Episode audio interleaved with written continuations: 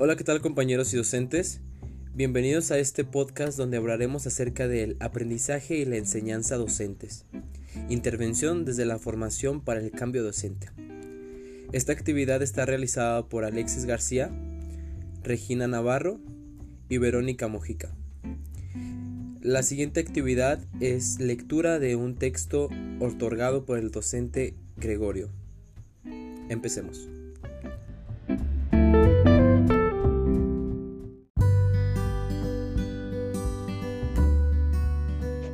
Comenzaré con el punto de aprendizaje adulto en contextos de trabajo. Se aprende por medio de conversaciones y a través de alguien que lidera el proceso de dicha conversación. Docentes y facilitadores externos se ocupan de aprender para un cambio permanente en el propio proceso de cambio.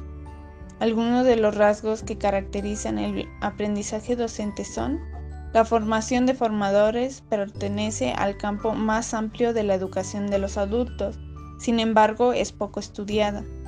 La formación docente es afectada por una tensión epistemológica e ideológica entre el positivismo y el humanismo o formación por la participación, y de acuerdo a Kurt Lewin, pretende establecer los objetivos formativos con participación de educandos centrándose en el compromiso, el proceso y decisión, y en el que el formador es un animador.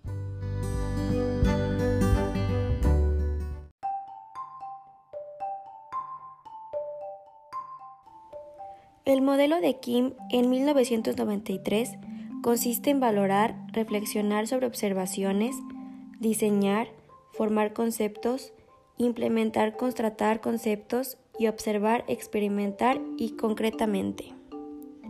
Esto es todo un factor que caracteriza el aprendizaje adulto y que en la trayectoria de los modelos de formación habrían sido vulnerables debido tanto a la propia concepción de lo que es el trabajo docente como a la macroestructura formativa. Ahora en Bailand y Marcelo en 2001 se profundiza en estas características y condiciones concretas para que se dé aprendizaje docente. Los docentes se comprometen si las metas y objetivos se consideran realistas.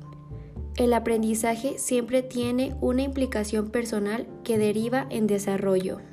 Los docentes desean tener autonomía en cualquier caso, aunque puedan necesitar ayuda de los demás.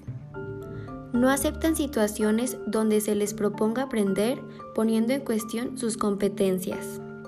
Dado que la motivación de los adultos o es interna o no lo es, lo que desde fuera puede hacerse es animar y crear las condiciones para que se emerja aspectos que están latentes o poco articulados funcionalmente.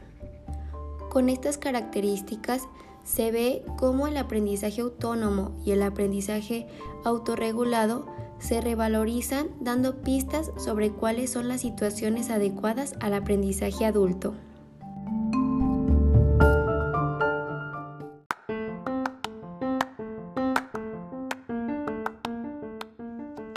La formación docente debería llamarse autoformación por responder al hecho de ser experiencial, informal, abierta en cuanto a objetivos y estar basada en el contacto directo.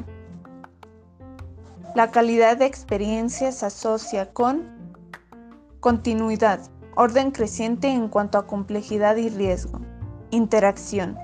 Se da una vez entendidas las situaciones prácticas como ejemplos de la realidad. Reflexión.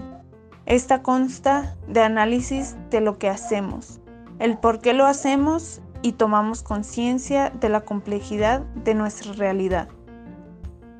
Lo siguiente está citado por Vaillant y Marcelo y por Bolívar. Kolb plantearía que el conocimiento se crea a través de la transformación de experiencia, ya que el aprendizaje es un proceso continuo.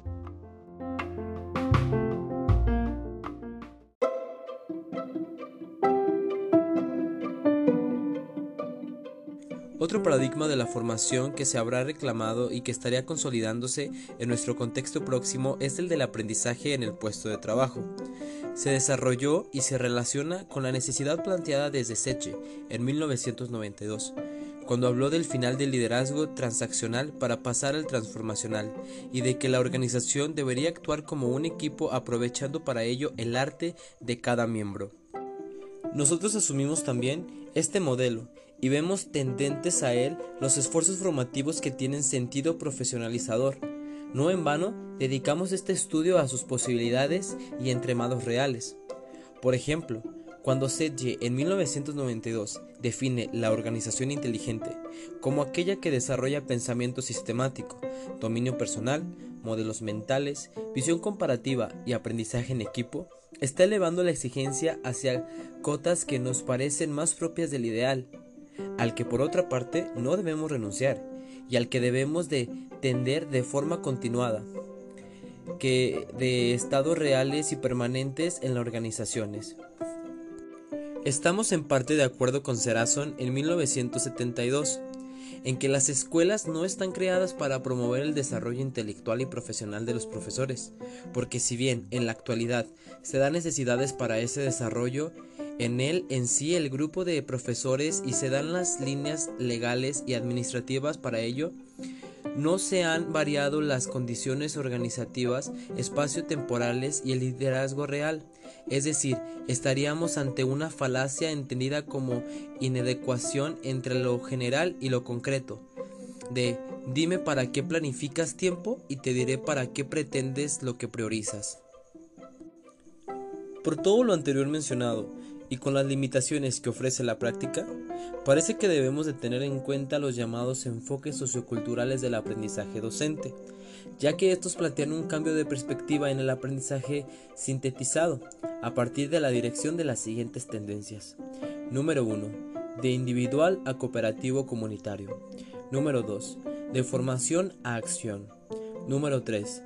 De supuestos mecanicistas a supuestos organicistas. Número 4 de mediación a narrativa. Número 5. De abstracción a creación. Número 6. De operaciones a conversaciones.